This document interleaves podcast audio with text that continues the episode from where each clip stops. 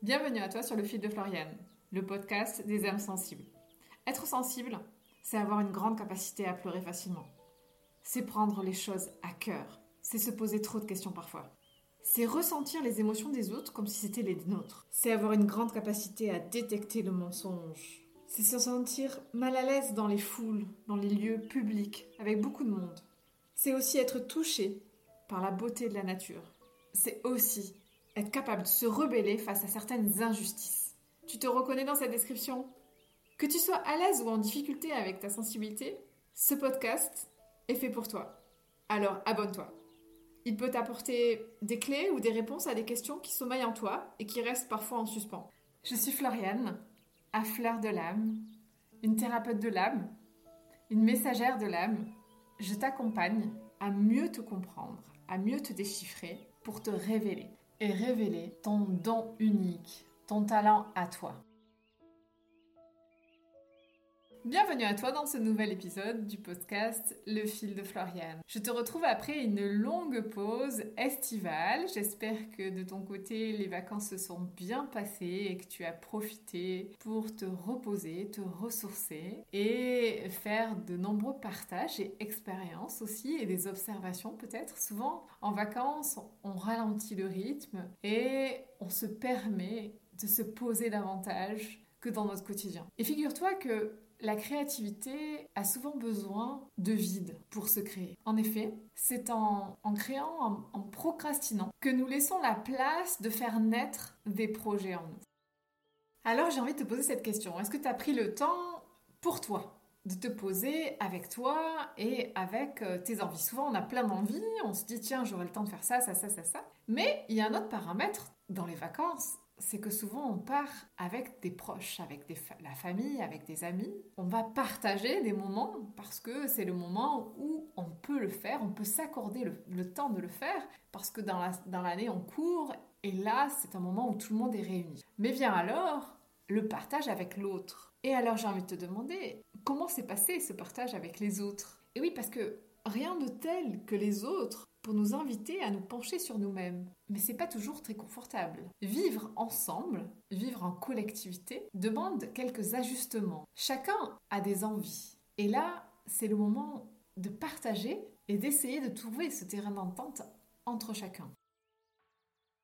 Les vacances sont souvent un moment que nous avons projeté, nous avons imaginé, euh, et un rendez-vous où chacun finalement arrive avec ses attentes qui peuvent être extrêmement fortes et pas forcément les mêmes. Certaines vont vouloir euh, se retrouver, partager, échanger, discuter. D'autres ont plus envie de se reposer, de se retrouver seuls. Qu'est-ce que me renvoie un adolescent qui subit et qui est dans une frustration? Et un état de colère ou de mécontentement. Qu'est-ce que je vis face à lui? J'ai envie de lui offrir qu'il soit bien, mais quelque part, il me renvoie sa frustration. Et là, je peux me rendre compte que peut-être moi, je suis frustrée parce que je me suis mis au service de mes enfants et que je, mets mon énergie pour assouvir leurs souhaits et qui plus est, en récompense, me montre qu'ils ne sont pas assouvis. Qu'est-ce que vient me dire un adolescent qui est mécontent, en colère, qui, euh, qui m'exprime du désagrément alors que nous sommes en vacances et que tout le contexte est réuni pour que tout se passe bien? Qu'est-ce qu'il vient me faire travailler? Qu'est-ce qui m'invite à voir chez moi? Je te pose la question. Est-ce que toi, tu as eu ce contexte-là durant cet été? Est-ce que nous sommes vraiment suffisamment pleins de nous-mêmes et solides dans notre socle pour réellement nous ouvrir à ces adolescents qui ont des choses à nous dire, qui ont des frustrations. Dans le vivre ensemble, il y a vraiment un, réel équilibre à trouver entre le respect de soi et en même temps arriver à entendre la réalité que l'autre nous raconte, de ce qu'il vit lui et pas de ce que je projette sur lui ou de, ce que je crois qu'il vit. Et souvent, je crois à ce qu'il vit, dans ce que je crois ce qu'il vit, c'est ce que moi j'ai vécu au même âge par projection. L'idée du vivre ensemble, c'est de faire des concessions mais pas à n'importe quel prix. De garder des temps pour soi. Parler, oui, mais ne pas tout se dire, peut-être pas, pas n'importe quand, pas à n'importe quel moment. Avoir des échanges de qualité, apprendre à écouter les besoins de chacun. Ça nécessite un bel exercice de connaître ses propres besoins pour accompagner son adolescent qui lui-même est en construction et qui lui-même ne connaît pas ses besoins. Alors si moi, l'adulte, je sais où sont mes besoins, je sais les exprimer, je pourrais accompagner l'adolescent qui est dans une forme de difficulté encore, dans cette construction de lui-même, où parfois les besoins de l'adolescent sont surtout des projections, des idéaux qu'il se fait sur des choses à faire ou à avoir fait ou à posséder. Dans l'adolescence, il y a une forme de fantasme de la vie des autres. Et c'est largement entretenu aujourd'hui par les réseaux sociaux, où on voit défiler des images, des milliers d'images de couples, de groupes, d'amis qui sont radieux, qui semblent passer euh, une vie de plaisir en permanence, euh, où les décors sont des décors de rêve. Ça, c'est ce que vit l'adolescent, et ce que voit, et ce que projette. Mais c'est nous, l'adulte, qui avons travaillé sur nous, qui avons travaillé ce socle en nous de, de mieux nous connaître. C'est nous qui devons, quelque part, montrer que nous avons compris nos besoins et que nous avons besoin de faire respecter à l'autre nos besoins. Je dis souvent cette phrase, quand je dis non à l'autre, je me dis oui à moi. Il n'y a rien de mal à ça. Et je trouve que ces vacances et les contextes de vacances sont des belles occasions pour nous observer dans cette relation à l'autre. Est-ce est-ce que c'est facile pour nous de dire à l'autre non? Est-ce que c'est inconfortable? Est-ce qu'au fond de nous, on, non, on ne peut pas? On n'a pas le droit? Qu'est-ce qui se joue quand on dit oui à l'autre et qu'on n'en a pas envie? Toi seul as les réponses. Moi, je sais que cet été m'a appris à continuer à m'apprendre dans la relation avec, l'autre.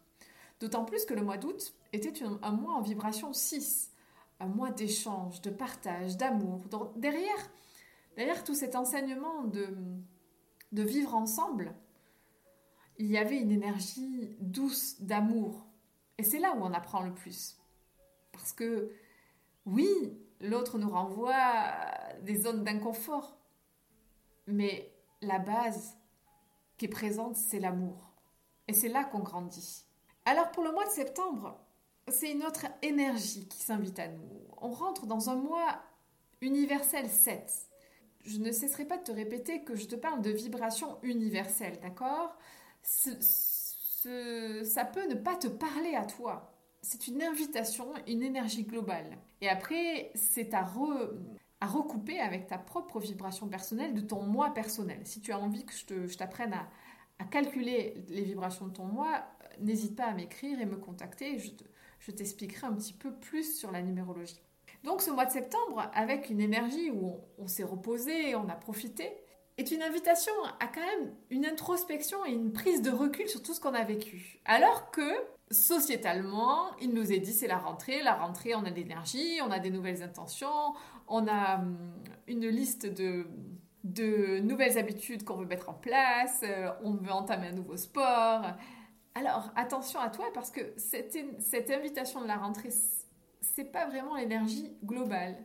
Alors ne, t'en demande pas trop. L'idée c'est oui, reprends le rythme. En effet, euh, nous sommes des êtres euh, qui avons euh, ben, une activité, qui vivons, qui avons besoin de, se créer, de se récréer, de se, de se réaliser. Mais écoute-toi, continue à t'écouter. N'oublie pas ce que tu as fait cet été et n'en perds pas le bénéfice trop vite tu verras bien vite que le mois d'octobre sera plus rapide. Je te souhaite une belle semaine et je te dis à la semaine prochaine pour un nouvel épisode du fil de Floriane.